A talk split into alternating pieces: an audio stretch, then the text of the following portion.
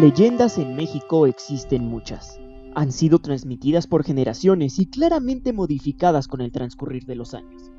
Diría yo que adaptándose al contexto sociocultural de cada época. Aunque sin duda han mantenido su esencia. La Llorona es un claro ejemplo de ello.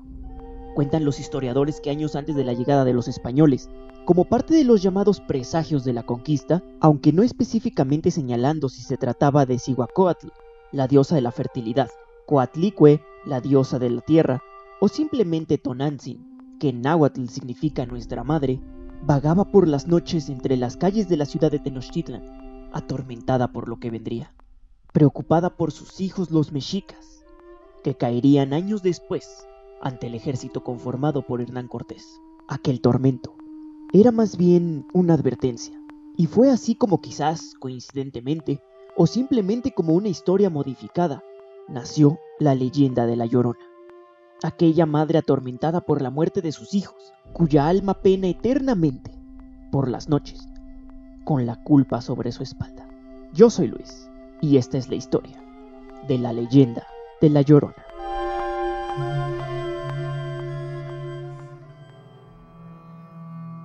Luisa era una mujer hermosa, esbelta, de una blanca piel aporcelanada, ojos negros, cabello rizado y gruesos labios rojos. Tenía un poderoso atractivo que cautivaba a todos sin distinción de clase. Era tal la fama de su belleza que todas las noches algún pretendiente llegaba bajo su balcón a recitarle un poema o a dedicarle una canción. Algunas veces incluso terminaban peleando al pie de su ventana para ser el dichoso elegido por tan bella dama.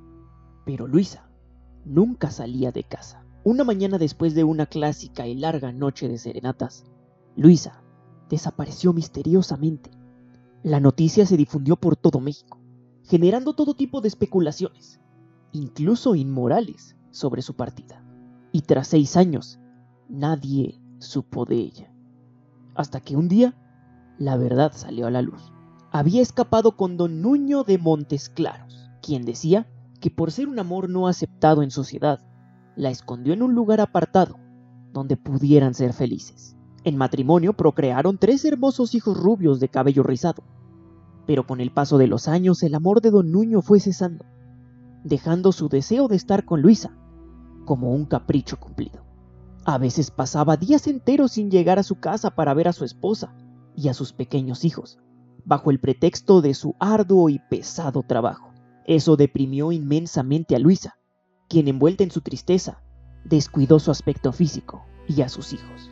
Su intuición y curiosidad por saber qué había pasado con el amor que le juró don Nuño, la hizo salir una noche para buscarlo. Llegó discretamente a la puerta de la que era oficialmente la casa de don Montes Claros, y se encontró una gran fiesta. Preguntó un lacayo cuál era el motivo del festejo.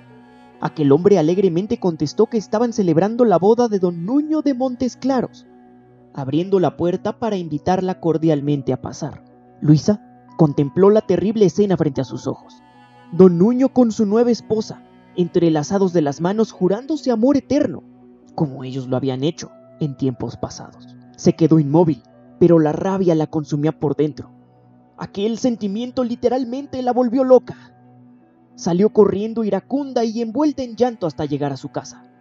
Al entrar, tomó un cuchillo se dirigió a la recámara donde dormían sus tres pequeños hijos y sin más razón que el odio que sentía hacia don Nuño, les quitó la vida.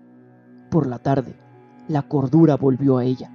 El enrojecido panorama frente a sus ojos le desgarró el alma.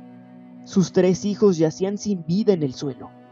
Tomó un manto ensangrentado y salió a las calles lamentando su muerte. Luisa caminó con el rostro desencajado hasta la iglesia, cortejada por la curiosidad de la gente del pueblo quienes enojados al conocer el atroz crimen esperaban una sentencia. Los frailes rezaban sin saber qué hacer con Luisa, pero de pronto salió de sus labios un terrible alarido que erizó la piel de los presentes. Levantó las manos hacia el cielo y se desplomó quedando inerte. Esa misma tarde fue sepultada en el cementerio. Y desde entonces, por las noches se puede escuchar el llanto de Luisa, cuya alma pena eternamente sin descanso como castigo a su culpa. Hay quienes aseguran haberla visto, haber contemplado frente a sus ojos un terrible espectro vestido de blanco con las ropas manchadas de un color carmesí.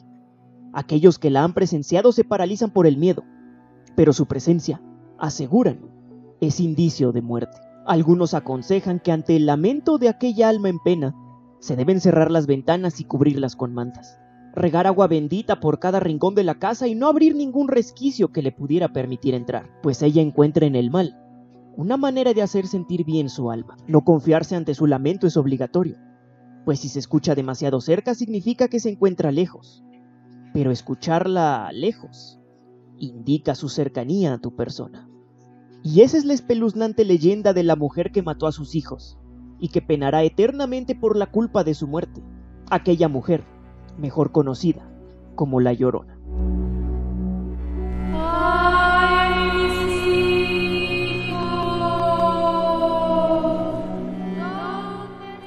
Espero que escuchar este episodio no les cause pesadillas por las noches y que en verdad hayan disfrutado la historia y que quizás algunas cosas no las conocían. También existen algunas otras leyendas que hablan de que en vez de que ella fuera la que mató a sus hijos con un cuchillo, como lo dice esta versión, que fue escrita en 1880, aquella mujer, que aquí también es nombrada como Luisa, ha sido nombrada de muchas otras maneras, es la que ahoga a sus hijos, igual tras una pena muy grande que invade su alma, pero bueno, son diferentes versiones que, como les dije al principio, mantienen la esencia de esta leyenda que incluso data de aquella época de años antes de la conquista de la gran ciudad de Tenochtitlan. Espero que si les gustó y disfrutaron de la historia, se suscriban y dejen por ahí algún comentario en YouTube si están viendo esto en YouTube.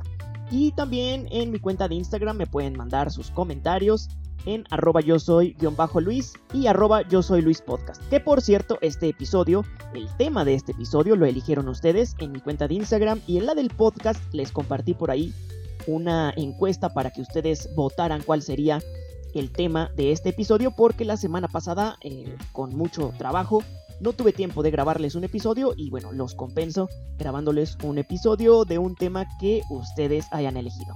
Si les gustó esta dinámica, tal vez por ahí podamos hacer otra, quizás para la siguiente semana.